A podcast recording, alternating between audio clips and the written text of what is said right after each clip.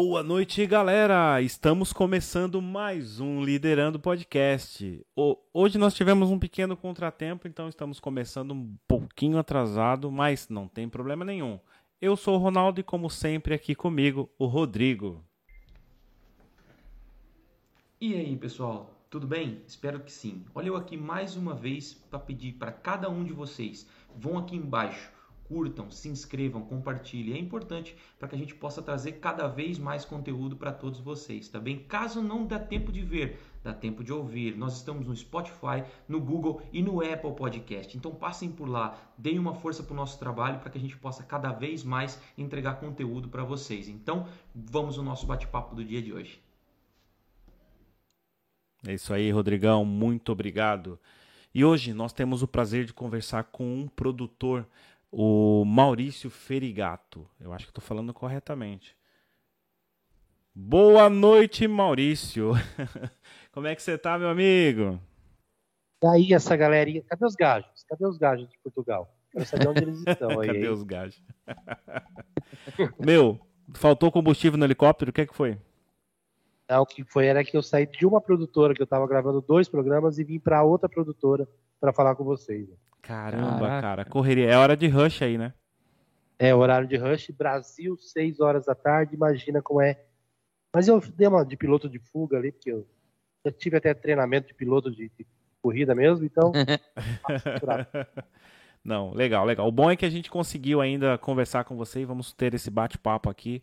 É, Maurício, como a gente gosta de fazer aqui no Liderando, quando começamos todas as lives, nós gostamos de começar aqui é, com o nosso convidado se apresentando e falando um pouquinho o quem é o Maurício, no caso. Então conta pra gente aqui, quem é o Maurício?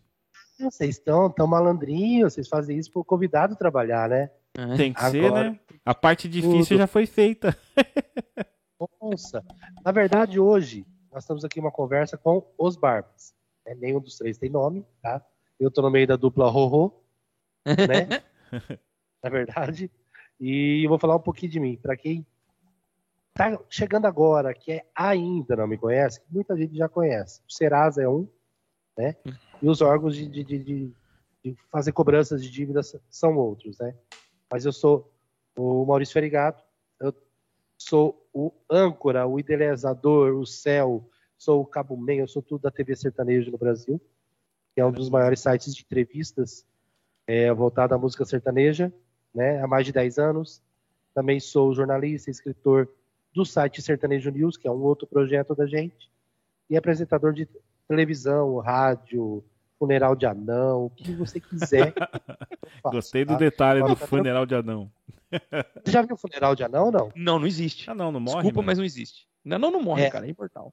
Anão se procriam, né? Sem a gente saber. Assim, é igual é, erva daninha, assim, de, de, de, grama, de grama de futebol, vamos chamar assim. Então, Maurício, o produtor, cara, que legal. É, Maurício, nesse ramo da sertanejo da música, a gente sabe que você é um do o responsável aí do TV sertanejo ou TV sertaneja, né, no caso. É, que, eu queria perguntar para você, a gente já eu, eu já vi o seu Instagram e muitas pessoas aqui, com certeza, que vai começar a acompanhar o, o, seu trabalho a partir de agora e ver o seu trabalho também, vão lá verificar o seu Instagram e ver o seu trabalho, o que você vem fazendo. Mas conta aqui pra gente das pessoas que já passaram. Quem que já passou aí? Uh, eu vi várias pessoas lá, famosas. Eu queria que você falasse pra gente as pessoas que já passaram aí no TV Sertanejo. Vamos mudar a pergunta? Vamos fazer uma um pouquinho diferente? Quem não passou? Opa! Boa. Opa! Boa. Quem não passou. Na... É porque, na verdade, eu não lembro. Se eu falar pra você quem. quem mas, não, passou, não precisa falar de todos, mas fala para mim o que é mais marcante aí. Quem que passou lá que foi mais marcante assim, para você? O mais legal de tudo isso é que a TV Sertanejo tem mais de 10 anos, né? Que eu com esse projeto. É, e só para vocês terem uma noção, no mês de, no ano de 2019 eu fiz um levantamento. O ano inteiro eu fiz 119 entrevistas. Caramba. Se a gente calcular isso nos dias do ano, dá uma a cada três dias, praticamente. Então eu falei, caramba, o que que eu não tive? Eu não consigo lembrar. Tive com todo mundo, mas vamos lá, desde dos atuais, como Jorge Matheus, Henrique Juliano, Marília Mendonça, Maiara Maraíza, Zé Cristiano, como os velhos. Sérgio Reis, Chitãozinho Chororó, Bruno Marrone, Lua Santana. É... Vamos lá, vamos, Gustavo vamos Lima? aqui. Gustavo Lima, é, Teodoro Sampaio, Rick Renner, Jean Giovanni, Leonardo, Eduardo Costa, nossa, Roberta Cara. Miranda. Sei lá, tem de todo mundo. Eu acho que Yeah. é difícil achar alguém que eu não estive.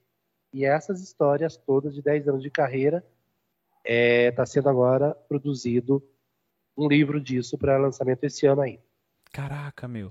Não, na verdade, é, para mim pro Rodrigo aqui, nós é, já verific- verificamos assim, nós acompanhamos o seu trabalho, começamos recentemente a seguir você e nós vimos lá no seu Instagram, né, é, todas essas entrevistas. Para nós era comum. Então, foi só para contextualizar aqui para as pessoas que estão entrando na live e que vão ver essa live posteriormente, ah, quem é você e o que você já fez no ramo sertanejo, cara? Com quem você já teve essa, é, esse trabalho com as pessoas? É, é mais por isso que a gente pediu para você é, falar aqui um pouquinho dessas pessoas. E de todas as pessoas que já passaram, teve algum, alguma vez que aconteceu alguma coisa inusitada ou curiosa nessas suas entrevistas com, com, com, com esses cantores? Tem coisa que eu posso falar e tem coisa que eu não posso. Ou, Fala que você pode. ou se quiser falar mesmo sem dar nome ao boi, né? Não, nós temos cantor sertanejo que usa peruca. Sei lá, olha que vai colocar uma minhoquinha na cabeça de um monte de gente, cara. É, eu já saí de dentro de camarim para cantor sertanejo fumar maconha. Eu já E- coloquei mulheres dentro do camarim pro cara dar aquela gratinada. Antes da entrevista. É, tipo assim, se eu começar a falar, lascou tudo, entendeu? Fala, não precisa não contar pode o dar nome. nome, cara. realmente, Fala, não pode dar nome. fala, fala dessas coisas. A gente quer saber disso. O povo quer, quer isso. Fala isso pra nós. Então eu acho que pra gente falar alguma coisa, primeiro a gente tem que falar desde o início, né? Então vai lá. Na realidade, a minha carreira, é, eu era um daqueles pirateiros de, de, de música na internet. Lembra que você entrava e baixava música de Sim. blog de download sem pagar nada por isso? Uhum. eu era o, o- vamos chamar assim, o- um dos sócios do sertanejouniversitário.net, mais, mais conhecido como Blog SU, e virou o número um do Brasil. A partir disso, a gente criou uma web rádio lá dentro. Olha que louco, né? Caramba. E a gente meu. fazia programas de rádio do nosso quarto de casa, eu e meu sócio. E um dia apareceu a oportunidade de eu ir gravar com Zezé de Camargo e Luciano. Tipo, minha primeira entrevista. Primeira, eu era verde, eu era cru, eu era um. Vamos falar palavrão? Eu era um. Fala o que você quiser, cara. Eu era um cabaço, entendeu? E eu cheguei para gravar com o Zezé e Luciano. Esse episódio é legal. E, claro, como eu não tinha moral na imprensa nenhuma, no Teatro Guaíra, em Curitiba, e me deixaram para ser o último da fila, né? Antes do show. E não deu tempo de eu gravar com o Zezé Luciano. Olha que louco. Puta Antes merda. do show. Tocou o sinal, ele tinha que entrar no palco. No terceiro sinal de teatro, o artista tem que estar no palco cantando. Sempre é assim. E aquele dia não deu. E eu lá, tava com um mísero celular na mão para gravar um áudio para minha rádio web. Dando migué que a rádio era grande, entendeu? E daí o irmão do Zezé, o Emanuel, vendo aquilo, ficou com dó de mim. Né? Nisso que ele ficou com dó, o que, que ele fez? Ele, ele falou assim, não, vem cá. É, assista o show junto comigo aqui, né? No fim do show te trago e você faz a sua entrevista com o Zezé e com o Luciano da mesma forma. Legal. Tá. Vamos lá, né? Vamos ver. Aí eu olhei e falei, não reconheço, não é irmão porra nenhuma, né? Vou me lascar. Não reconheço. Daí o que, que rolou? Acabou o show, ele me levou realmente pro camarim. Na hora de passar pelo segurança do camarim, o segurança barrou ele. Falei, ah, agora lascou de vez, velho. Agora esse cara não é irmão do Zezé coisa nenhuma, né? Se ele fosse irmão, o segurança não ia segurar ele, né? Mas era. O cara não reconheceu ele. Daí acabamos entrando. E o Zezé, na verdade, aquele dia, entrei no camarim e tal, me chamou pra dentro. E o Zezé não queria fazer entrevista comigo porque o nome da rádio era Rádio Sertanejo Universitário. E ele não gostava do som do sertanejo universitário. Hum, Né? E o Luciano olhou para ele e falou: Não, Zezé, o que, que é isso? A menina veio da rádio aqui. Na verdade, a rádio é da universidade. Quando eu fiz faculdade, tinha a rádio lá dentro. pô, Você passou olhou- mó pano pra você, meu. Aham. Aí o, o Zezé, não, então vamos fazer. Daí pegou, fizemos entrevista tal, normal. E o Zezé falou, ó, acabou a entrevista, falou, vou pro hotel dormir. O Luciano olhou pra mim com aquela, imagina eu, totalmente cru. O Luciano olhou pra mim, fica comigo aqui tomando um negocinho no camarim. Que top, claro. velho. Fico, né? E, e daí o Zezé foi pro hotel. E eu e o Luciano começamos a tomar lascas de brina junto e tal. E ele falou assim: Você tem noção quem é Zezé e Luciano? Eu falei: Tá, Zezé Luciano? Não. Tá falando com os maiores artistas do Brasil. Né? É, você tem noção da oportunidade que você perdeu? Eu falei: Por quê? Porque eu vi que o teu perfil não é pra rádio. Você é um cara pra vídeo. Eu vi sua postura, vi o seu jeito, eu tenho muita experiência. Caraca. E eu quero te dar umas dicas aqui como se portar perante um artista. Pra você ter uma carreira legal. Caraca, Aí. que foda. Ele me deu dica de não encostar no cara, de não, não abraçar, de não chegar muito perto, respeitar o espaço do artista, não entrar com perguntas polêmicas, entendeu? Me deu uma aula ali, me deu um puta, assim, ensinamentos que eu segui pro resto da minha vida. E a partir daquele dia, Zezé de Camargo e Luciano viraram os meus padrinhos de televisão. Então, toda entrevista com eles hoje, a gente relembra daquela entrevista e eu chamo eles de padrinhos. Tudo começou por causa deles. Caraca. Nossa, que história, meu, tá vendo? Cara, Lembrou de uma história do início de tudo e uma baita de uma história. Caramba, meu. Que graças aos dois você tá fazendo o que faz hoje. Nossa, é muito legal. Que legal. E televisão a nível nacional, tá? Isso que é mais legal, porque todas as minhas entrevistas elas passam dentro do programa Marco Brasil, que vocês Sua- devem conhecer. é Sua locutor câmera virou, é, Maurício. Por Virou? algum motivo ela deu um tilt aí. Voltei ela. E. Não, ela, ela rotacionou. Ela rotacionou. É. Olha lá, olha como eu fiquei torto lá. Olha lá. Olha lá, produção. Olha que massa. É ao vivo. Isso que eu gosto. Olha que legal. Quem Olha sabe faz ao vivo, é exatamente Quem isso. sabe faz ao vivo, isso só acontece, acontece isso ao mesmo. vivo. Não tem problema nenhum. Que massa, velho. Isso aí mais um assunto pro. pro, pro... Um No excelente livro. corte. Um excelente corte, eu diria. O momento É. que você cedeu. A gente pode colocar no corte assim, como fazer as pessoas virarem a cabeça. A gente- verdade. Maurício isso é Ferigato estratégia vira a cabeça de todo mundo. Uma estratégia para a pessoa assistir deitado e dormindo. Sem precisar relar no celular, entendeu? Sem precisar lá no celular. Muito bom.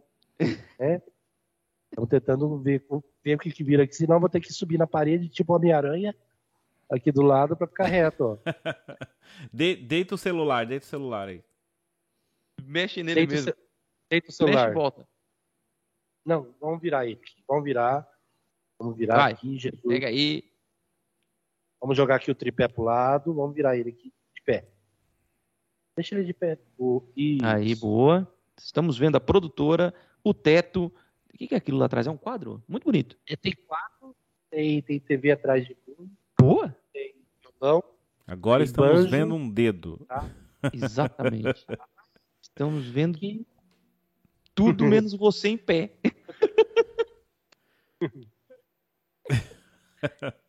Cara, que sensacional. Olha, ficou Passa. muito Ó, bom. Aê, Olha voltamos. que legal. Daí o fio passa aqui. Olha que louco. Vai, vai, vai. Manobras, manobras ao vivo. Olha, tá vendo? pessoal? Agora Tá aqui vendo fica a é dica pra funciona? você que tá aí em casa. É isso que acontece quando se faz um programa ao vivo. Coisas acontecem, imprevistos, mas faz parte também de toda essa jornada. É natural. acontecer. É isso mesmo, cara. E a gente dá risada e continua aqui tentando procurar um jeito de resolver, mas o ao vivo continua, não tem problema nenhum. O mais importante é o nosso bate-papo. Exatamente. Inclusive o tripé tá aqui, ó. O tripé tá aqui. Ele mostra até o tripé. Tá aqui, ó. Olha, deitaram de novo você. Estão com A câmera vontade de colocar de dormir. Cara. Não, Aí. voltou. Voltou. Voltou, não voltou, voltou, não voltou. Voltou. Voltou? Voltou. Temos Voltou. você Agora você direita. precisa ir mais pra sua direita, que está fora do enquadramento. Então vamos pra direita e olha o tripé aqui do lado. Aí, Esse é o tripé, tá. Espetacular. Espetacular, amigo. Esse é um tripé, tá? Para quem não conhece, aí é pessoal, para quem não conhece, aquilo é um tripé usado para segurar câmeras que às vezes tombam, as cansam também. As câmeras também cansam, acontece isso. Não é uma, É. o Maurício, o Maurício está muito bem fisicamente, nota-se nos olhos, mas a câmera cedeu a pressão da live de hoje. Mas vamos lá, vamos lá, Maurício. Você já viu o modo avião de celular, né? Você viu o modo descanso? Acabamos agora. de descobrir. modo descanso, um novo modo, é isso aí, que legal. Ah, exato. muito bom, muito bom. Você viu que aqui é tudo no improviso, né? Quem escreve programa de televisão, quem escreve programa de humor, é claro que vira no improviso. E, mas é assim que é. A graça do negócio. Entenda uma coisa: ninguém vai num show ou num teatro, nem vou falar show, vou num teatro pra ver o cara acertar. Todo mundo quer ver o erro, ah, O erro, é isso mesmo. Mais nada. O mais é engraçado isso é isso. Maurício, a gente teve o contato aqui com muitas, e estamos tendo o contato com muitas pessoas aqui do, do ramo artístico, tem passado uh, aqui conosco, e a gente sempre pergunta porque que a gente quer sentir uh, na, a perspectiva da pessoa de como foi é, e como está sendo essa pandemia. E para você que está ligado diretamente com os artistas e fazendo esse trabalho de entrevista, de conversa com os artistas, como é que foi 2020 e como está sendo 2021 é, com a pandemia para você, cara?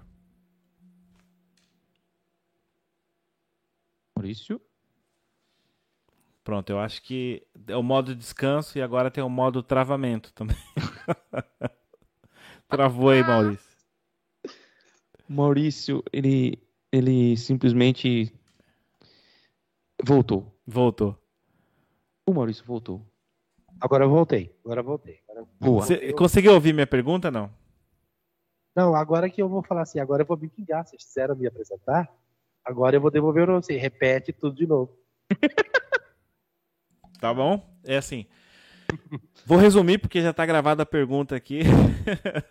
Como é que foi para você, é, já que você trabalha diretamente com, com, com vários artistas e artistas de, de renome em, em todo o Brasil? É, o ano de 2020 e 2021 está sendo para você devido à pandemia, cara. Como é que está o, o, cenário artístico e, e como você está conciliando o seu trabalho com isso? Cara, eu vou falar para você. Eu acho que foi o momento mais triste eu não consigo imaginar um momento tão triste quanto esse para um mercado que não teve ajuda de ninguém, de lado nenhum, é. de forma alguma. É, o mercado artístico foi o primeiro a parar de trabalhar e vai ser o último a voltar. E realmente ninguém olhou para o mercado artístico. É, eu vi artistas é, não se despedindo, né? Imagina o cara que trabalha com artista. Vou dar um exemplo, Luan Santana. Ele tinha pessoas trabalhavam com ele há mais de 10 anos que ele teve que demitir. Putz. Porque o custo, na verdade, é muito alto. Fala, ah, Luan Santana é rico. Não, não é bem isso. Vamos fazer uma conta simples? O artista no escritório dele, só de equipe de banda e show, para que vai para a estrada, ele tem de 20 a 30 pessoas. Se cada uma ganhar 3 mil reais de salário, ela vai ganhar, qual que é o faturamento só desse pessoal? 90 mil reais. Brincando sem contar a equipe de escritório, de rádio, de tudo. Então, o artista tem em torno de uns 50 funcionários, mais ou menos. 50 funcionários aí a 3 mil reais de salário, a gente chutar baixo, é 150 mil por mês. 10 meses é um milhão e meio. Yeah. Então, como o artista vai se manter? Entendeu? E realmente foi muito triste, por quê? Porque isso acabou inviabilizando os outros negócios não diretos do escritório, vou dar um exemplo. O jabá de rádio. Acabou. O cara vai pagar rádio para tocar música. Entendeu? É... Divulgador de estrada. Produção de CDs. Isso não é coisa do escritório, isso é uma empresa terceirizada. Né? É... Vamos lá, boné, camiseta, tudo que gera o negócio. Tudo acabou. Então foi muito triste na pandemia. E eu vi muita gente encerrando sua carreira. Tá? Os funcionários encerraram mesmo, foram para outro ramo. O primeiro passo de todo mundo foi virar Uber, só para você ter uma noção. Vi gente passando fome. É, vi muita coisa, muita coisa. Perdemos muita gente pela, pela doença, morreram também. É, e não só pelo Covid, tá? Muito mais pela depressão. De tudo que estava acontecendo. De então foi muito triste e é uma pena, a verdade é essa, não teve um filá da mãe dos governantes que olharam para a classe artística. Porque a classe artística não é o artista do show nacional, é o cara do botequinho também. É. É. É o cara que toca no boteco pra você comer tua porção de, de frango a passarinho com gordura na cara. Esse cara não ganhou dinheiro também. Parou, né? É, a gente, Então é muito. é, a gente viu aí durante. A gente conversou com alguns artistas que é, vivem da noite, né? Vivem realmente de shows em bares e, e, clu- e clubes e foi tudo fechado. Pessoas que são artistas e sempre viveram disso, tendo que procurar um outro ramo, cara, porque senão ia morrer de fome nesse período. Inclusive, muitas duplas sertanejas acabaram, encerraram seus projetos. Só que não comunicaram ao público. Só pra você ter uma noção de vergonha. E aconteceu Caramba, muito. Muito, muito, muito. Então, realmente foi muito triste. Assim, eu tenho artistas que eu sei que encerrou, que o cara foi para outra, pra outra cidade embora, largou o parceiro por aqui e não comunicou nem seus fãs que acabou o projeto. É. Cara, que triste. É triste, É um né? problema, é, é um momento muito crítico, né, cara? A gente, quando olha para um cenário pandêmico, aqui também desse lado também afetou muito. Do outro lado do Atlântico a coisa pegou e não foi fácil. A regra foi muito dura e também não houve apoio. Quem tinha, tinha. Quem não tinha, tivesse. Essa é que é a verdade. É, e também aqui fechou-se muitas portas. Foi um cenário muito ruim, assim, mesmo muito mal para tudo. No- e, e o ramo artístico foi o primeiro que levou a pancada na cabeça. cara. Até, até agora, agora que eles começam a falar de qualquer coisa de shows e tudo mais. Mas é, é muito difícil. Tá, se- tá sendo um, um momento muito difícil para todos. Atenção. Não é só pro, pro ramo artístico. Mas o artístico levou a primeira pancada na cabeça. E eu não vou mentir pra vocês. Da onde que vem meu dinheiro mensal? Vem do Do meu seu site. Do seu site, Tá. da produtora. Exatamente. É, quem que me banca? O próprio artista. O que, que eu vendo pro artista? Eu vendo as matérias. Eu vendo material, vendo a divulgação, vendo as redes sociais, entendeu? Eu fiquei sem cliente.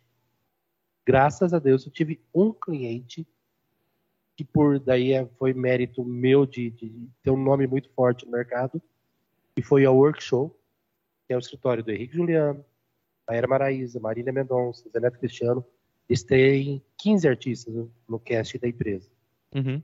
E fechou um contrato de divulgação comigo durante um ano, contratinho, todo mês depositando, tendo show ou não tendo. Entendeu? Caraca. É o que meu. segurou você, não foi? É, e o mais legal de tudo, imagina 15 artistas, quantos funcionários esse escritório não tem? Puxa. Caraca. Aí você para e olha, puxa, eu sou um privilegiado mesmo. E o que, que eu dei em contrapartida para ele? Pode ver que o único artista que teve verba para bancar isso foram os únicos que se mantiveram em evidência na música. Quem não bancou nesse período tá lá embaixo. O valor de cachê agora é lá no chão. Eles Ah. continuaram, podem voltar a trabalhar no cachê que trabalhavam antes. Eu sou um dos responsáveis do Brasil para eles. Desvaloriza, praticamente é, des- é uma desvalorização do passe deles, né? Vamos assim dizer. Uhum, bem isso. E, e, e como é que e como é que é lidar com, com esse pessoal agora no seu tipo de trabalho? Porque esse pessoal provavelmente a- essa maré vai passar, né? Isso vai devagar retomar, não com a mesma proporção e força, mas vai retomar. Mas e para você, como é que vai ser lidar com esses caras? Porque agora pode existir uma contraproposta até para você chegar assim, ó, ó, Maurício, cara, eu não vou te dar tanto, eu vou te dar tanto. E aí, como é que você se defende na tua posição como produtor? Como é que você se defende? Pela workshow, agora os caras me ganharam pro resto da vida.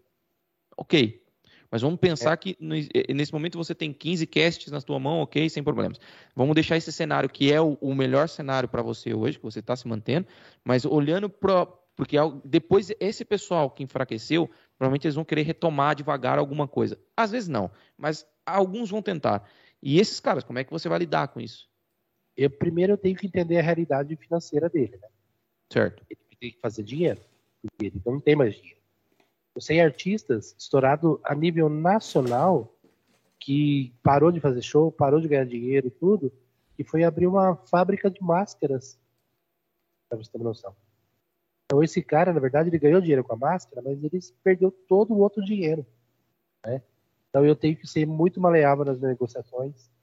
Eu não posso trabalhar um valor absurdo. Eu tenho que entender que o cara ainda vai retomar os shows. Mas para ele vender shows, ele precisa de mim. Sem eu, ele não vai vender show.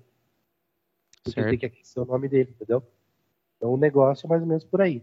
Então eu tenho que ser muito maleável, tenho que fazer um, um- um valor abaixo do trabalhado, eu tenho que entender que ele está no prejuízo há muito tempo.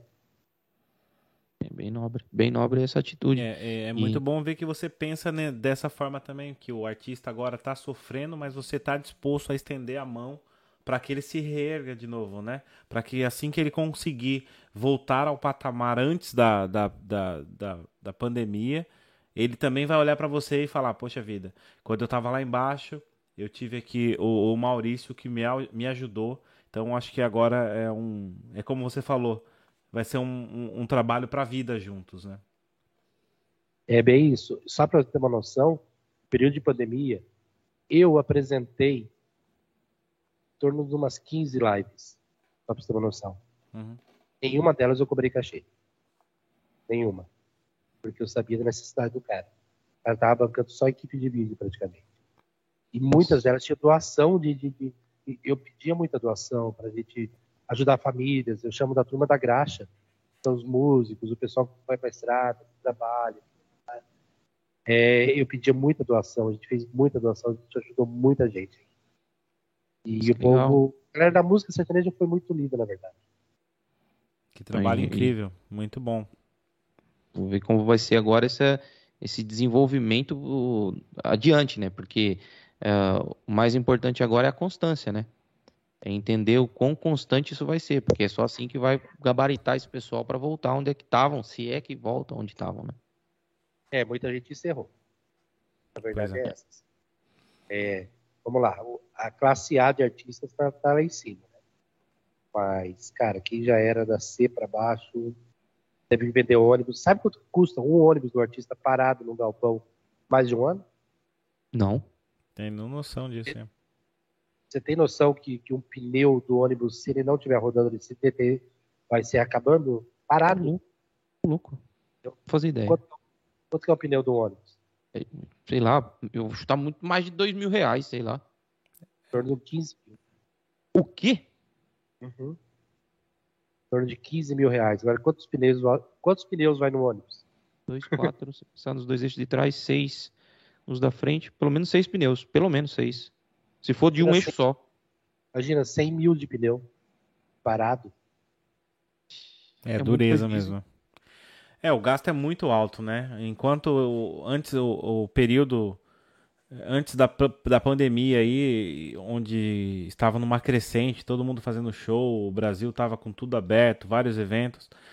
E eu acho que foi um, um golpe muito grande, porque teve muitos artistas que fizeram investimentos nesse período, né? A gente via reportagem aí de pessoas comprando jatinho, comprando caravanas para poder fazer os shows dentro do Brasil. E veio a pandemia, foi tipo uma paulada, olha, fecha tudo. Você imagina que um projeto de um DVD, vamos, dar um, vamos, vamos falar. Vamos. É, vou te dar um exemplo. O último DVD, vou dar um exemplo do um que eu vivi muito a fundo, muito dentro. É, o último DVD do Cristiano Araújo, em Cuiabá. O último dele em vida, por incrível que pareça. É, aquele projeto custou em Cuiabá 8 milhões de reais há oito anos atrás. No, no dinheiro de hoje, quanto que seria esse projeto? Uns Pelo 12, menos do- 13. É isso que eu ia falar. O dobro ou- ou um pouco menos do dobro.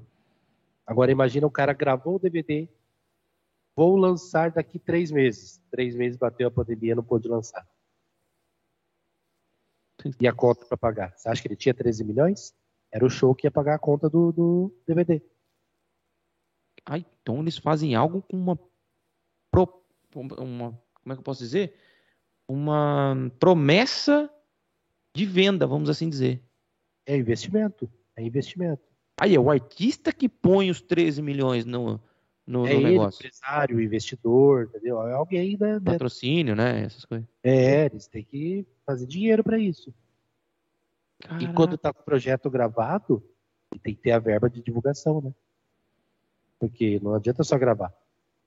É, ah, pois, você tem que colocar isso em rádio, né? No mínimo. Aí, o gajo já tá falando pois aí. Já vi tudo. É hábito, pô. Né? Yeah.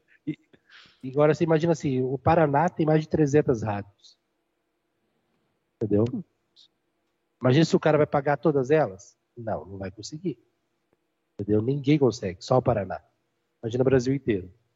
Aí vem essa rádio-chave. Das 300, você colocar em seis rádios, você cerca o estado inteiro. Entendeu? Sim. Aí as outras rádios são obrigadas a tocar porque tá tocando nas seis grandes. Mas Ah, entendi. Quanto, entendi. custa uma rádio? Não faço ideia. Orienta a gente aí. Em torno de 20 mil reais ao mês. 20 pau mês. Para passar o mês inteiro a música dele na grade daquela rádio. Uhum. Caralho, velho. E qual que é a, o, o número de repetições disso? Qual que é, a- É, durante o é, mês? É tipo depende uma vez por acordo. programa, uma vez a cada hora? Não, depende do, do, do acordo. Normalmente eles fazem assim, três ao dia. E é pouco, cara. Só? Aham, E se Pouco. tiver pedido, daí ela aumenta, né? Daí é o fã pedindo, ligando e pedindo. Aí tudo bem, aí ela aumenta a proporção. Mas se não, eles é três, porque não tem espaço numa programação de 24 horas para pôr música de tanta gente. Pois é. Quem, quem paga mais é que vai ter mais visibilidade, né? Mas o- hoje, hoje com a divulgação na internet, isso tem mudado um bocado, né? A gente sabe que muito, a rádio ainda é muito popular no Brasil, mas o- a pessoa tá migrando um pouco mais para plataformas digitais, não tá, cara? Isso. Você acha que o custo vai diminuir por causa da internet, né? Não, A, a princípio, sim. não vai, porque ele, ele precisa do seu próprio impulsionamento. O YouTube, Facebook, Instagram, esses estão ganhando. Tá, então pera lá. O próprio impulsionamento é uma variante que ele coloca É o jabá. vídeo. É o jabá da rádio. Beleza.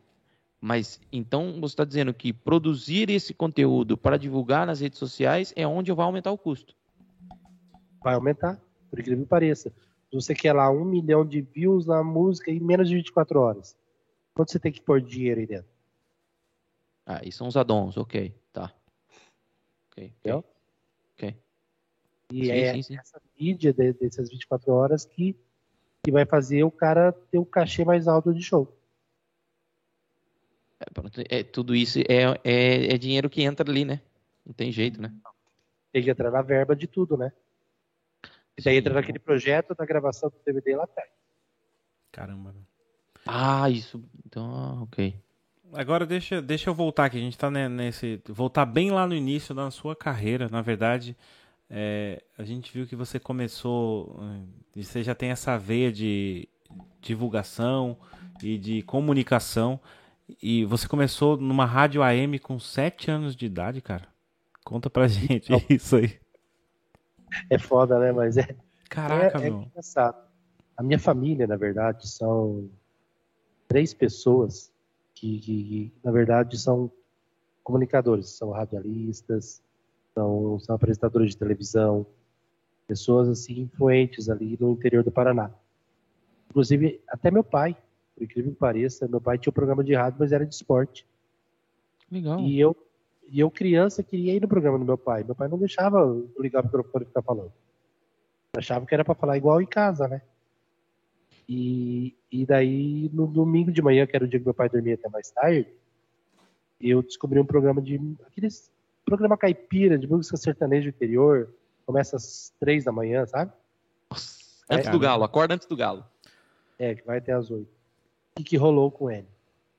Ele. O cara que apresentava, eu peguei um livro de poema numa biblioteca pública da prefeitura e eu levantava correndo da minha cama, que a rádio era na mesma quadra da minha casa. E sete da manhã eu corria pra lá pra ler o poema no ar.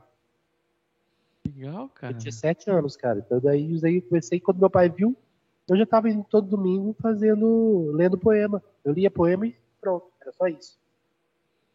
Bom, você já estava feliz, era seu objetivo.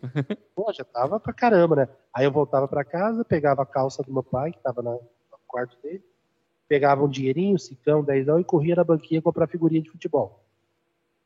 O meu álbum de futebol do Campeonato Brasileiro. Era o meu domingo, a alegria do meu domingo. Caramba.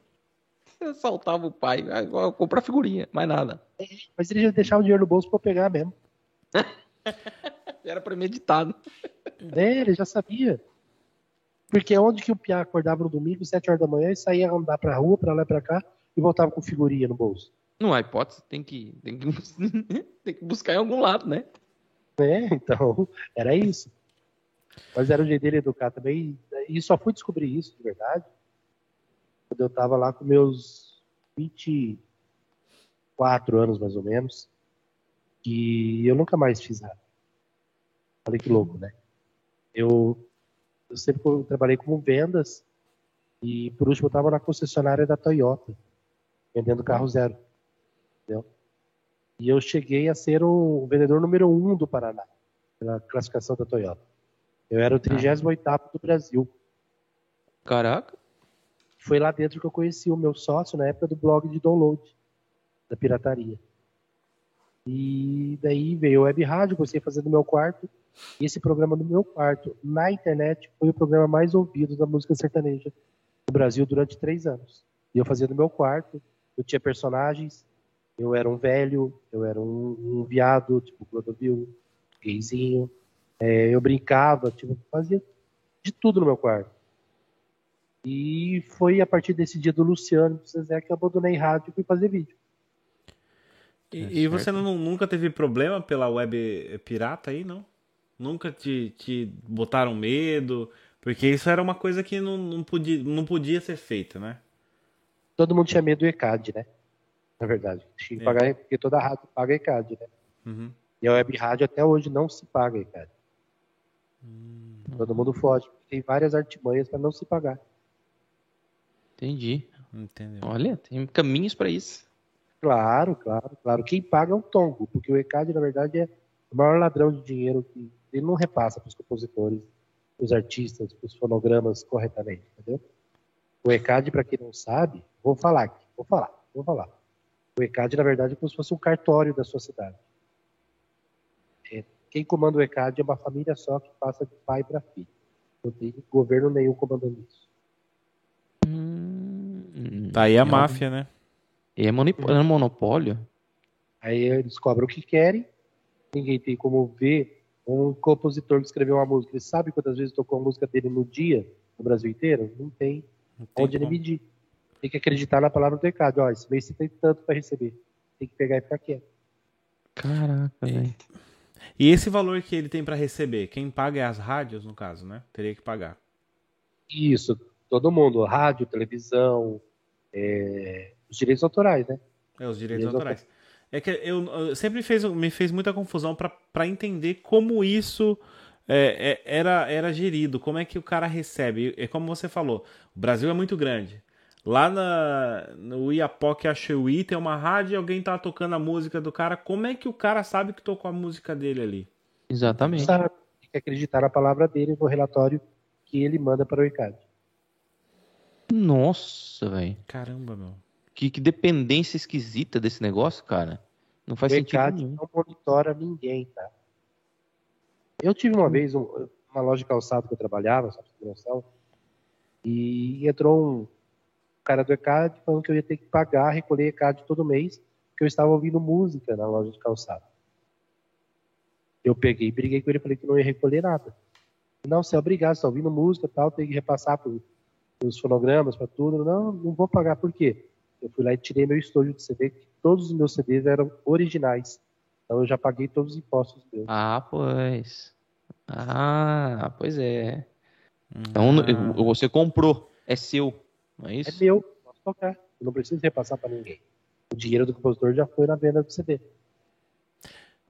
Tá. P pelo que eu percebi, isso aí já é uma lacuna para quem usa na internet, né? Também, também. Pronto. Ok, não vamos dar asas aqui às pessoas. Não, não, não vamos dar nesse ideia, sentido. Dar mas, mas é muito interessante saber disso, cara. É, é uma coisa muito curiosa que eu acho que muita gente tem dúvida. Pode falar. É bem isso que eu falei mesmo. Você, você vai no Spotify. Você não coloca uma música na sua playlist? Você não paga o Spotify por mês? Sim. Esse dinheiro o Spotify tem que repassar para o artista. Entendeu? Você já tem, você já, a música já está com você já pagou por ela. Você vai recolher ECAD ainda para quê? Quem tem que recolher o ECAD é o Spotify. Ah, é o Spotify que tem que dar o, o ECAD. Exatamente, não sou eu, não tem nada a ver com isso. Então, se um cara bater no seu, no seu estabelecimento aí, qualquer que seja, ele vai falar, não, não, tá aqui no Spotify e eu tô, tô já pagando aqui, ó. Exatamente, agora se o teu Spotify for free... Ah, não. Estamos, estamos falando do premium, estamos falando de uma assinatura, né? Uhum. Ok, entendi, entendi. É bem interessante mesmo. Não, não imaginava que era assim. Imaginava que... É um jogo de futebol no Premiere. Tá pagando pra ver, né? Compra o sinal, entendeu? Você faz com ele o que você quiser. Entendeu? Como assim? Então, é, o Ronaldo já falou para não ir nesse caminho que dá ideia para muita gente. Então, assim, se eu pagar, tô pagando o Premiere, tô assistindo na minha casa, se eu quiser retransmitir isso, eu posso? Não, não aí é calma. reprodução. Aí é ah, reprodução. É, é por, isso que, por isso que eu tô fazendo uma pergunta ignorante que, é, que eu não entendo, entende? Porque, como você, você, falou que ah, paguei é meu, eu posso reproduzir. Pode pegar e passar num bar seu para 500 pessoas. Ah, tá. Em estabelecimento. Entendi, entendi, entendi, entendi. Entendi. Não tem nada a ver uma situação com a outra. Entendi. É, porque reprodução você vai ter fins lucrativos. Sim. Então, se você ganha você algo, tá cobrando em cima, algo. né? Exatamente. Sim. Uma coisa de uma obra que não é sua, né? É, a gente vê, pelo menos eu que sou mais voltado para a área de tecnologia, na área de informática, é, a gente já vê muitos problemas em pessoas que fazem revenda de links de internet, né? E também pessoas que têm aí eh, empresas, até posso até dizer que são empresas, são clandestinas, mas são empresas que fazem venda de IPTV. Os caras têm canal do mundo inteiro dentro do, do, de um IPTV que você paga uma ninharia perto do valor que é uma assinatura de TV a cabo. Exatamente isso. É exatamente. Ah, eu mesmo agora, baixei o aplicativo, eu comecei a assistir o aplicativo da Pluto TV, que é da, da Amazon. Ele é gratuito. Tá aí. Já achou mais um caminho aí para ver coisas. Premium, grátis. Free. Olha, ó, até liguei agora. Só para você ver aqui, ó, no celular. Ó. É fez barulhinho aqui, ó. Mostra até a tela aqui, ó. Pluto TV, ó. Pluto TV. É da Amazon. Mas a Amazon paga pra alguém, né? Olha, ó. Porra. Doideira. E aí tá a programação. Aham. Uhum. Legal. Ó, agora tava passando um show aqui de rock, ó. Muito bom. É interessante. Interessante nesse meio a gente a gente vê que, que há algumas possibilidades, mas também há muita burocracia, né? E você, e você vê, é, Maurício, é, cada vez mais algum impasse burocrático para que as coisas artisticamente continuem caminhando? Ah, eu acho triste quando, quando roubam a obra de alguém. Plagiar? É, porque imagina um compositor vai lá e constrói uma música, chega alguém rouba uma frase para colocar a frase dele em outra música. Poxa, é certo. é desumano, né, cara. Eu acho que é esse lado artístico teu aí. Vai muita coisa, vai, muita porta vai abrir, e ao mesmo tempo muita porta vai, vai sacanear os outros. Entendeu? Porque, é, eu vou por um ponto assim, eu acho o povo brasileiro muito, muito malandro, muito metido a sem vergonha, sabe? É, isso é então, é verdade. Tipo assim, se é para roubar todo mundo, o povo brasileiro é o primeiro a aparecer. Pra enganar alguém. Então, vai acontecer muito, é uma pena, e isso tem que vir do berço, né? É. É, é esse jeitinho malandro que o brasileiro tem realmente é, é, é, muito mal. E também é mal visto, cara, no mundo. Nós que estamos fora do, do Brasil, infelizmente, a gente aqui em Portugal levamos a fama por, por causa de alguns, né? Brasileiros que vêm para cá e a gente até costuma dizer que o cara sai do Brasil, mas o Brasil não sai dele, né? Ele vem para cá e quer fazer a, o jeitinho brasileiro, a malandragem aqui também. Só que aqui não rola, cara, porque muitas vezes a pessoa quer fazer essa malandragem acaba se dando mal e deixa todos os brasileiros que vivem é, dentro do, da lei, querem fazer tudo certinho, mal vistos. Isso nós estamos falando de Portugal, né? Só pra você ter uma noção. Agora imagina um brasileiro no Japão, onde Caraca, tudo meu. é exatamente correto, do jeito Exato. que tem que ser, né? Não, é, é, tenho... Deve ser um contraste muito grande, cara. Um brasileiro que é enraizado mesmo, morando no Japão, cara. Cara, aqui é. em Portugal a cultura é um muito próxima, né? Nós temos aí a proximidade do, do idioma, nós temos a, a, a, cultura portuguesa e o português adora muito a cultura brasileira, né? Eles adoram nossa, nossa música, nossas artes, nossos filmes, telenovelas, então eles estão muito próximos da gente nesse sentido. Agora, é, se for para um lugar igual você falou do Japão, cara, meu Deus, é um contraste muito grande. É, eu tenho um tio japonês e meu tio morou no Japão. E ele falou que em momento algum, nos cinco anos que ele ficou lá, ele falou que ele era brasileiro, tinha vergonha. Caraca. Falava que era peruano ou outra coisa.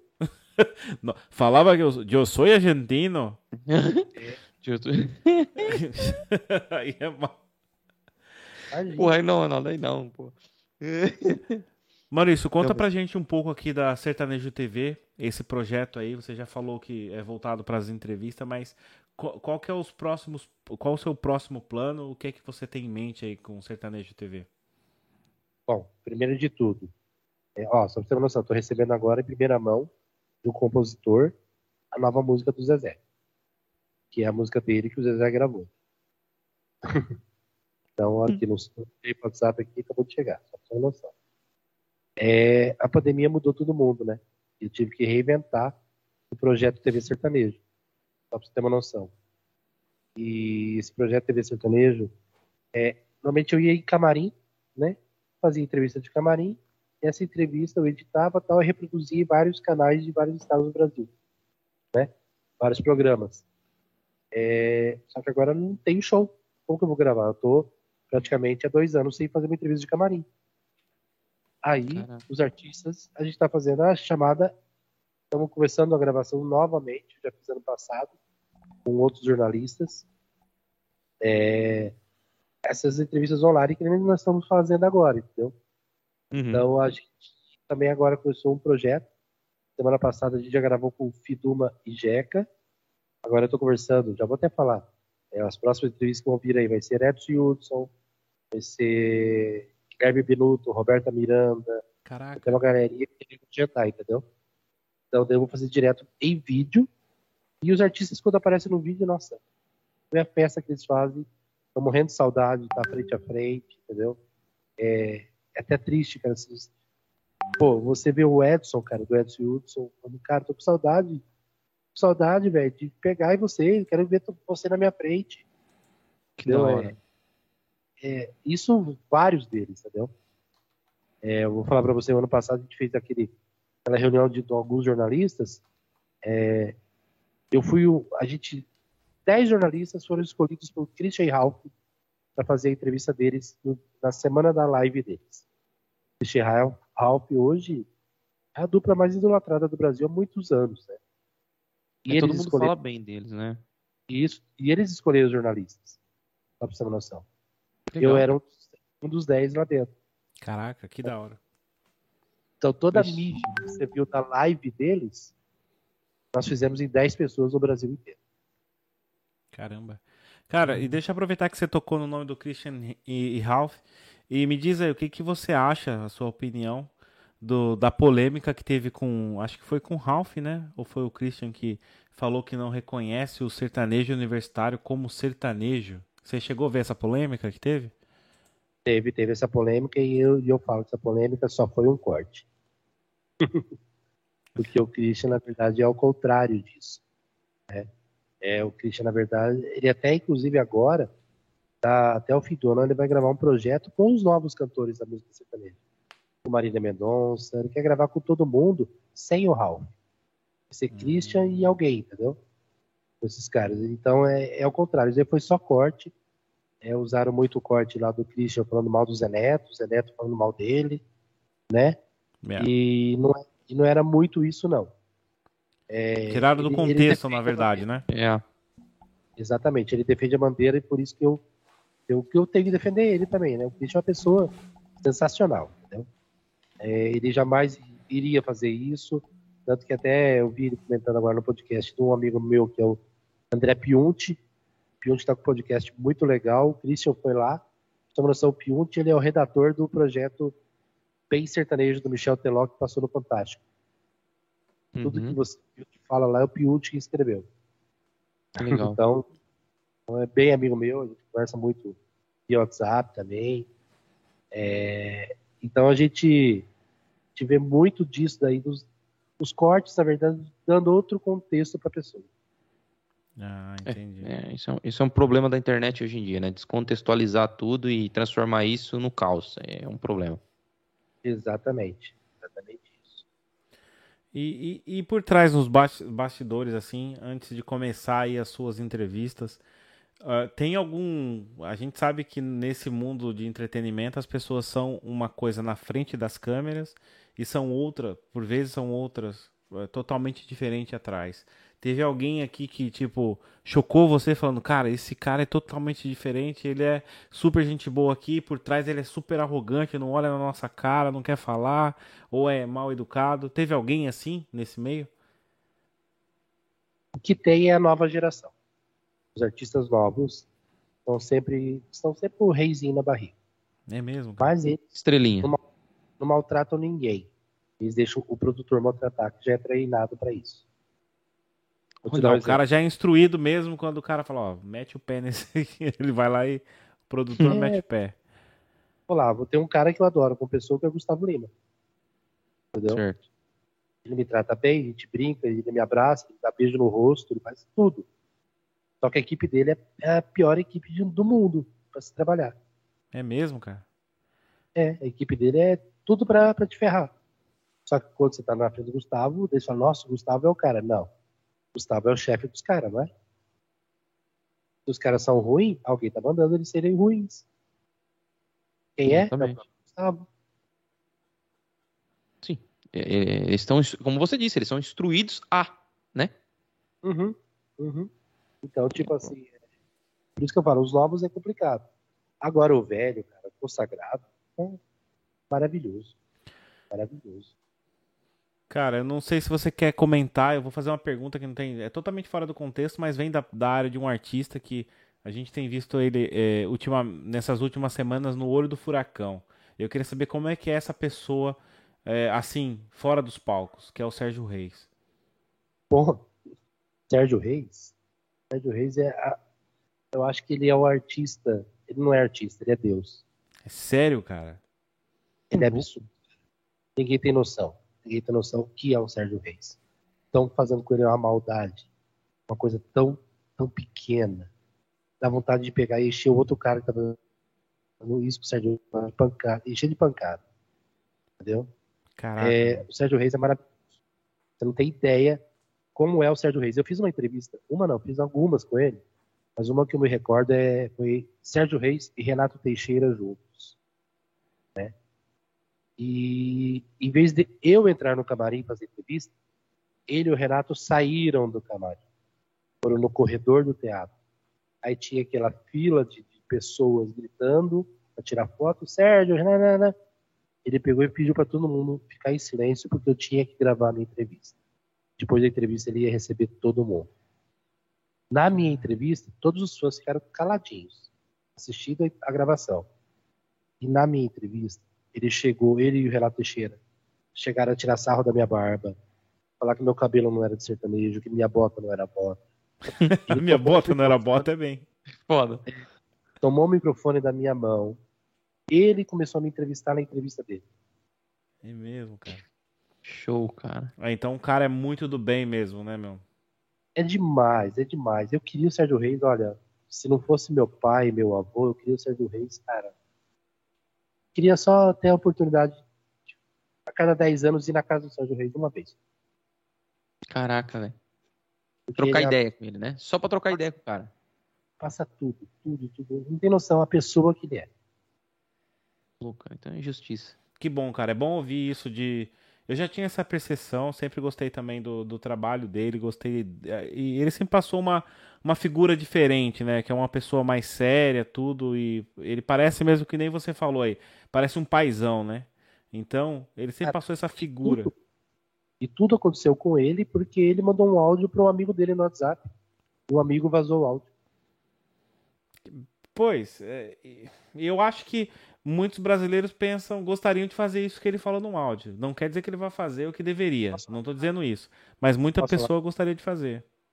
Quem de nós não fala isso? Eu Cara. vou lá, vou mundo. Eu quero que uma bomba exploda, que todo mundo morra lá em Brasília. Todo mundo fala, Ah, cara. Então, pô, olha, assim, ai meu Deus. Isso tá na boca. E, e eu falo isso desde moleque. Olha, que os Uhum. políticos tivessem tudo junto e arrebentasse uma bomba lá, porque é o que ferra com o país. O o Então- Brasil tá como tá por causa da política, cara. E todo mundo fala isso o tempo todo, cara. E o Sérgio não pode? Por quê? É, mas o que estão fazendo com ele, cancelando um monte de participações, shows, pessoas não querendo falar com ele mais, outros artistas Vamos que falar das participações? Pode falar. É. Vamos falar das participações?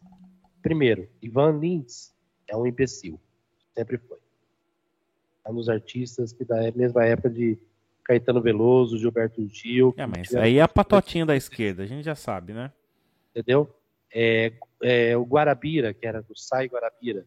Puf, o cara já tá enterrado há muito tempo. O Sérgio Reis estava indo resgatar o cara.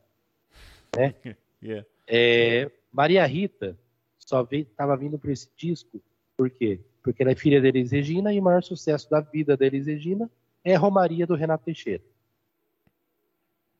Bom, quem é Hum. Maria Rita? Não é bosta nenhuma. Quem era foda era a mãe dela. Né? É, agora, a Paula Fernandes, cara, deu uma, uma aula para todo mundo. Não, não me interessa o que ele falou, o que ele não falou. Eu quero estar no, no disco. Eu não vou abandonar o Sérgio. Eu acho que todo artista sertanejo tinha que fazer isso mesmo. E fazer uma música xingando Ivan Lins ainda. Xingando Maria Rita, xingando o outro Guarabira. É, é mente mesquinha, cara. É pensamento pequeno. Isso é tentar. É assim, toda vez que você querer ser maior que alguém, diminuindo ela, cara, você já tá errado. Você já começou do, do princípio que é, é, o seu ego inflou e você tá sendo prepotente. E aí, meu amigo, esquece. Esquece porque não é por aí que o caminho vai se resolver. Eles estão tentando diminuir uma pessoa pelo simples fato de falar o que todo cidadão de bem que paga seus impostos pode falar e criticar.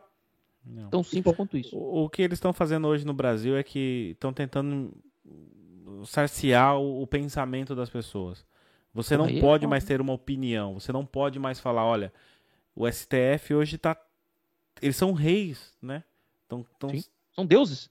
estão querendo um fazer isso. O cara deu uma opinião, falou, e depois da entrevista que ele deu essa semana passada, o Sérgio Reis, ele. Cara, eu errei, não devia ter mandado aquele áudio, achei que era para um amigo, tava conversando entre amigos, e vazou o áudio. Mas eu peço desculpa. Né? Eu tô pedindo desculpas aqui, claro, meu, eu tenho. Ele tem 82 anos, né? Se eu não me engano. Ele tem 82 anos, você acha que eu vou jogar uma bomba em algum lugar? É, nada a ver, né? Não é só tem, uma força de expressão. não tem lógica, cara, não tem é lógica. uma força de expressão. incitando ódio. Cara, não tá. Ele simplesmente falou que o que, o que muitos brasileiros pensam.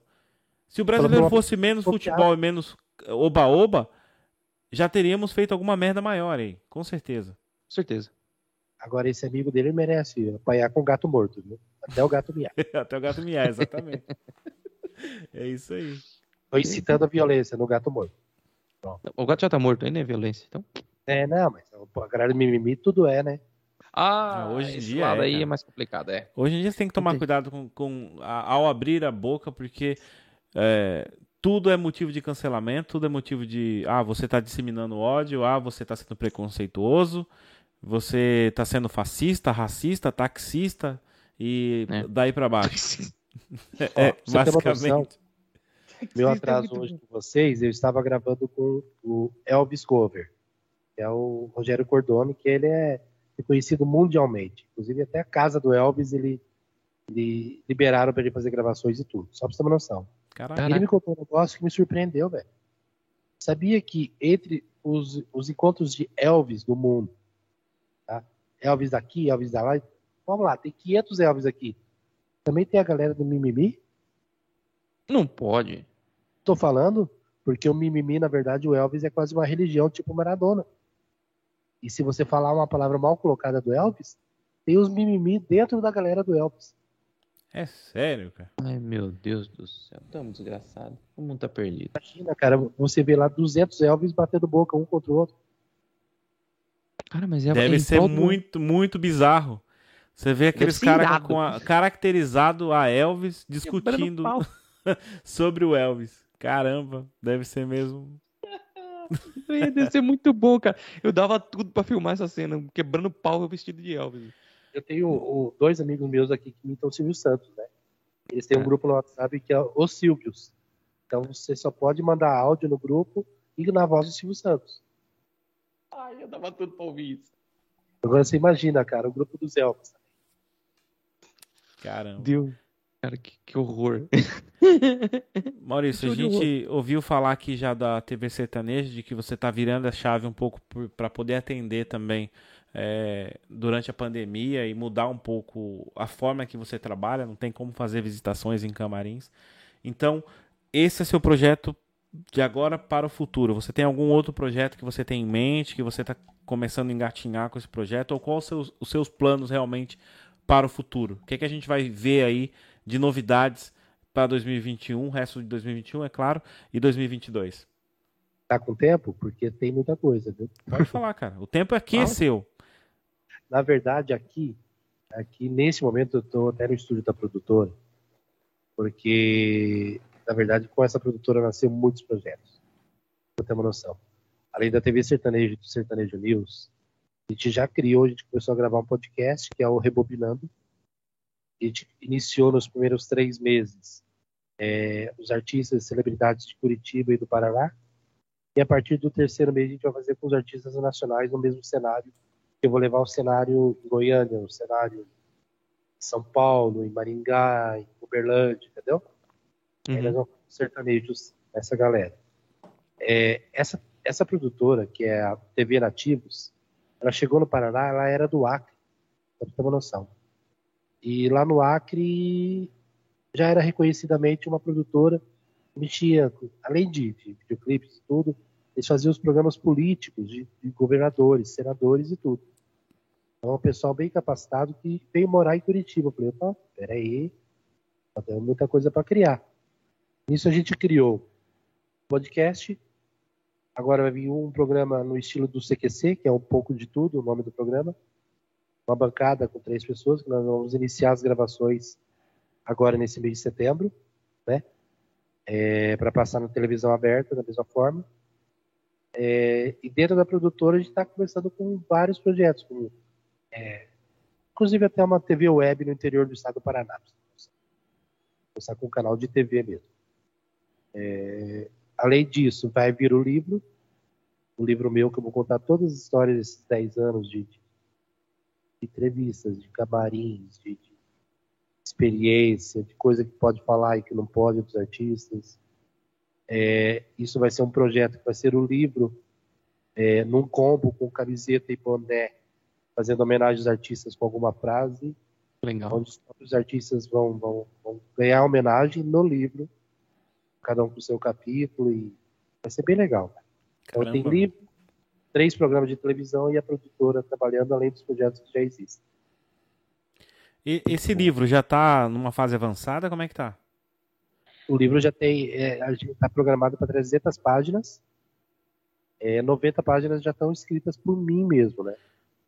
É, já está entrando no processo do, do primeiro terço de, de, de, conferência, de corrigir os termos, de né, uhum. né, no português correto. Revisão, né? Diagramação, Revisão. no caso, também, né? Tem toda essa parte. Exatamente.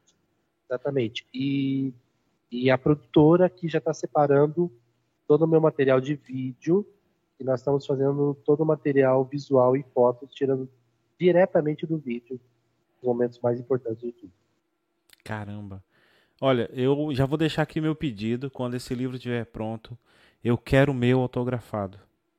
Cara, mas é na hora. Vai tá. na hora. O tá? meu e com certeza o Rodrigo também vai querer um exemplar. Com certeza. Mas eu já quero já deixar meu pedido aqui feito em, ao vivo para que não esqueça e fale, ó, tá gravado, hein? Eu tô pedindo. Imagina você receber eu esse quero... livro aí, ó. O livro com uma camiseta do, do refrão de telefone mudo, né? E bonezão, telefone mudo e uma caneca de chope. Oi, espetacular. Espetacular. Eu só queria o livro, já que tá vindo mais coisa, melhor ainda. Melhor é legal. É um combo, cara. Que legal, cara, legal. É, Maurício, cara, eu só queria te agradecer o dia de hoje. Muito, muito obrigado por participar aqui do Liderando, é, por dividir um pouquinho da sua história conosco, os seus projetos, é, coisas interessantes que você viveu. Cara, mais uma vez, muito, muito obrigado. Mas não, não encerra aqui, porque eu tenho uma, duas coisas para falar para vocês aí. Opa, conta. Vou fazer o meu compromisso agora com, com o seu público. Tá? Desculpa, não vi. Eu vou fazer o meu compromisso com o seu público agora. Opa, manda. A partir desse momento, vocês estão recebendo o convite para fazer parte da programação da TV Nativos, uma TV web, para o Brasil inteiro, principalmente o foco no estado do Acre, do lado da Amazônia. E todos os, todos os liderandos que têm gravado tudo para entrar na programação dessa TV web e também, futuramente, na TV do interior do estado do Paraná. Caraca, meu, nossa, pegou de surpresa. A gente havia conversado em off algumas coisas, mas não era assim que eu tinha ouvido. Cara, eu só tenho que agradecer. Olha, em nome do Liderando aqui, creio que o Rodrigo também pensa dessa forma, esse projeto que nós estamos arrancando e está tendo muito, muito engajamento aqui do nosso lado em Portugal. Eu quero agradecer muito o convite, muito obrigado e com certeza a gente eh, vai estudar a proposta e vai aceitar e vamos ver como é que a gente pode viabilizar isso para poder fazer é, parte desse, desse programa aí que vocês estão arrancando agora com, com, a, com a TV. É Nativos, né? Essa TV Nativos, é, essa já existe, né? Mas vai vir aí a TV Vale do Ivaí para todo o estado do Paraná também. Caraca, velho. Que bom. Olha. Legal, fico feliz, cara. Fico muito feliz aí. E Obrigado. lis- lisonjeado realmente com, cara, com o reconhecimento aí do nosso trabalho. Muito, muito obrigado mesmo. Nossa. O responsável da TV Nativos é a nossa técnica de hoje, tá aqui na minha frente. Ah, é? Elande. Elande Holanda. É o cara, é o mágico dos vídeos que veio do Acre. Mas nós vamos ensinar Mas olha, deixa eu fazer uma pergunta pra mas- ele. tá. Ô, Renan, você saiu do Acre. Quem é que ficou tomando conta do Acre? O Ronaldo. Ronaldo, Ronaldo. Ronaldo. Eu tô brincando, cara. Tem uma pergunta pra você, Elande. Você ouviu aí? Não, tá, tá focado em outra coisa na tela. Bom, que bom. Que bom, ufa, ufa. Mas lá ainda continua o estúdio TV Nativos também, tá? Aqui é uma outra base. Ô, louco, cara. Daqui a pouco vocês do- estão dominando o Brasil inteiro aí, cara. Você Tá já saiu ligado, lá do ele é o Acre, tá no Paraná. Falta descer só mais um pouco.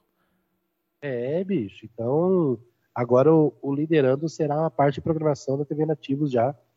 Vai mandar os programas que a gente já vai incluir na programação de 24 horas. Tá falando uma coisa. Fala, Elande, vem. O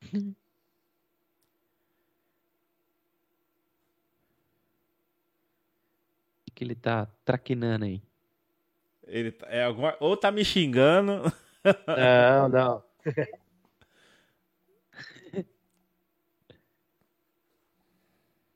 É, ele falou que eh, saiu do Acre justamente para chegar no resto do Brasil e apresentar o Acre pro Brasil. Se ele chegar de uma vez chegando, o povo vai se, se assustar. Então ele vem aos poucos, devagarzinho, conquistando espaço e trazendo gente boa junto com ele. É o Bandeirantes. Tá- vindo ao contrário. Literalmente, né, Esse é o cara? nosso seringueiro. É o nosso seringueiro. Ei lá, caramba, meu. Vocês já viram o seringueiro gago? Não pode. É, ele pode, nós, nós podemos tudo aqui. Não precisa falar pra tirar a borracha, pô. Exatamente, mas no nosso programa de humor. Ele vai ter um pode ser gago. É, nosso programa de humor no Tô Pouco rindo de porque eu pensei nisso depois. Eu falei, porra, que merda que eu falei. Cara, Pode. muito bom, Pode muito ser bom, surdo, cara. mudo, só não pode ser cego, porque ele tem que ver, né? É, ó, peraí. Ó, O seringueiro vai colocar um. Não, não, não encerra. O seringueiro ele tem umas fantasias. Eu vou mostrar pra Caraca, vocês em velho. primeira mão. O cara deve ser o ajudante de palco também, deve ser muito bom. Não, é tudo aqui, ó. Caraca, Ó, já vem um lampião, um chapéu, uma coisa louca aqui, ó. Olha só. Vocês sabem o que que é isso Isso, é, isso é pra Isso- pôr uma botija de gás. Não, isso daí Isso é pra pra- poder, é tipo uma lamparina, não é? Uma lamparina, um gás, vocês acham que é? Eu acho que é. Acertaram. Isso aqui faz parte do vestuário dele, ó. Ele põe na cabeça. É. Isso aqui vocês conhecem ou não? Não, isso é pra cortar a árvore, né? Pra raspar lá e tirar o. Isso é. Isso, é. Ah, É uma ferramenta de, de, de, de corte. Corte ou bom, risco, corte. não sei como é que eles chamam. borracha. Né? Ia. Mas entra no teu pé isso aqui? Poxa. Não, Não, isso não é Parece dele, criança. não, cara. parece eu não, não, não, não, não. Eu aceito É até a seringueira cortada, É, mas Você tá trabalhando com anão também, cara? Porque. não pode. Ah, não, tem no programa do Marco Brasil, que é o Taxinha. É o Taxinha. Ah, mas- não, cara, é Taxinha. Aham. Que não, cara. Tem mais esse negócio aqui. Puxa Isso pra. aqui é pro- a gente tá conseguindo ver direito, não, Maurício. Puxa mais Ó. pro seu peito aí, da altura do. Isso, boa. Não, no seu peito, na frente do seu peito. Aí. Ih. Aí, isso é onde Tá. ele coleta o, a- o resíduo que sai da, da seringueira, né? Isso, a borracha que sai da seringueira. Né? O que, que é essa aí, Cara, mas. de- desculpa aí, ele, ele saiu do Acre, mas ele levou o equipamento todo pra ir pro Paraná. Pra quê, meu? E agora na minha mão eu tô com a própria borracha que saiu da, da seringueira de lá, que saiu do Acre, ó. Maciça. Que da Caraca. hora, cara. Olha que louco, né? Muito legal. Muito Esse legal. será o personagem dele, assim. o personagem Gago. Um gago falando sobre o Acre. Que legal, Muito cara. bom. Nossa, é diferente, Muito né? meu? A incrível. gente vê umas coisas assim que. Ferramentas de trabalho, uma profissão que eu nunca imaginei ver. Assim, a gente vê em reportagem como é que é feito o corte, tudo, mas é interessante ver isso aí. Legal. E também tem o anão, que nem vocês falaram, tem o anão sim no programa, é o Taxinha. Inclusive eu já gravei um episódio com o ator também do, do, do Pelados e Largados, tá? E o Taxinha gravou com a gente também. Vocês sabem o tamanho do Bilal, do anão? Não sei, de repente ele não conseguia nem correr na praia. Rapaz do céu. Mas é enroscava, metade da né? ali na, na- na- na curva. O Rodrigo vai ter pesadelo com o anão essa noite. Não, cara, pelo amor de Deus. Não, já tô- tô- Imagina o anão Rodrigo é le- correndo lá no, no, no episódio. Cara, só de e o- imaginar um anão pelado correndo. atrás de mim. Agora é já minha vez, doido, agora cara. é minha vez. Deus me livre. você imagina Bate na madeira, ó. Bate na seringueira aí, risca essa merda, faz alguma coisa. Deus me livre. Olha só, é uma moça muito gostosa. É uma delícia. Um gordo e um anão no episódio. Muito bom. Isso vai estar disponível aonde? Já tem no YouTube o primeiro episódio, tá? Largados Opa! e folgados. Deixa, a gente já vai ter que ver isso aí. Ah, eu vou ver. Cara. mais de 30 mil views. Vou lá, vou lá. Eu tenho que já tem- espreitar. já então. vai ter que ver isso aí. É, Não, eu vou ver amanhã pra não sonhar com essa porra hoje. Deus me livre. É legal, cara. Você vai se divertir. É uma, é uma sátira em cima do Pelados e Largados. A gente acha até um McDonald's no meio da floresta. É uma sátira do programa da, é da Discovery, né? Que tem esse programa. Exatamente, da Discovery. Yeah. Caramba, meu. Ele era Então, criativo. tem mais alguma novidade pra nós? Ou alguma coisa boa pra nos contar? Puxa, difícil lembrar, velho. Tem muita coisa, né? Sempre tem, né? Todo dia tem, né? O duro que a gente Agora- lembra depois que a gente termina a live. Putz, devia ter falado tal coisa. Pô, devia ter comentado tal coisa. E não lembra. Agora, na verdade, a maior novidade é que o, lider- o Liderando é parceiro de canal do Rebobinando também. Rebobinando. Ó, o, o Rebobinando eu vi você. é, acho que. Foi um podcast deles também, se eu não me engano, foi? Isso. Eu vi você lá, se eu não me engano. É, hoje, hoje eu gravei dois programas, pra você ter uma noção. Yeah. Com o Elvis Cover lá e com o Alorino, que é um comediante é, master do canal de televisão do, do Ratinho. Caraca. Que da hora, meu. Que da hora. Pessoal, se vocês ainda não são inscritos no canal também do Rebobinando, aqui embaixo na descrição, o Rodrigo vai passar depois todas as direções pra você, mas aqui vai estar o link pra vocês na descrição desse vídeo, tá? Então não esquece. Olha lá, dá uma checada e segue os caras. Isso, começamos faz um mês, pô. Ajuda, dá aquela força, né? É, aqui, cara, eu acho que o mais importante pra todos é exatamente isso. É um ajudando o outro, cara. Não existe essa coisa de que, ah, o cara vai crescer e eu vou ficar pra trás. Não, cara, eu acho que o mais interessante é quando a gente estende a mão e trabalha junto pra crescer juntos, cara. Eu acho que é o, é melhor pra todos. Se, se todo mundo pensasse assim, cara. Eu vou, eu vou- um dos convidados do meus de hoje, que é o Alorino, eu vou repassar pra você. Obrigado. Que bom, cara. A gente sempre tá aí atrás de, de pessoas novas pra gente conversar, cara. E é sempre um dos pedidos que a gente faz pros nossos convidados é, cara, manda é, indicações. Tem indicações, a gente abre aqui nossa agenda pra poder receber indicações. É muito bom receber indicações do- dos nossos convidados. Já sei até que meus companheiros de televisão, Rosa e Rosinha, o Rosinha já vai estar com vocês, eu tô sabendo já. Vai, vai estar Falou? aqui, cara. Nossa, vai ser um orgulho de conversar com aquele cara, Cara. meu. Poxa vida. No dia eu acho que até a minha mãe vai, vai, vai logar pra ver, cara, porque olha. Meu pai e minha mãe já disseram que não vão perder o episódio dele por nada. Porque meu pai e minha mãe era fã deles e eu cresci ouvindo eles, cara. É, Até eu falei Tudo com, de televisão foi com eles, tá? É absurdo. Eu já produzi show deles no Teatro Bibi Ferreira em São Paulo também. É, eu, eu amo as pessoas José Renato e Daniel. E Daniel, exatamente. Muito, é, exatamente. É Os caras são demais. O, o Daniel com quem eu tô conversando, cara, ele é maravilhoso. Esquece, não tem, não tem palavras para falar dele, não. Agora é fazer entrevista, fazer entrevista não, fazer o bate-papo com ele, para ele contar um pouco da vida dele e, e, pronto. E vamos ver o que, que ele vai apresentar pra gente. Vai ser magnífico também, de certeza. Ele é meu professor de. Ele que me formou como ator, praticamente. Todas as gravações ele vinha, ó, vem pra cá, olha pra câmera assim, fala de outra forma. Mas, mas é... você também vai guardando as coisas, você parece um easter egg, cara.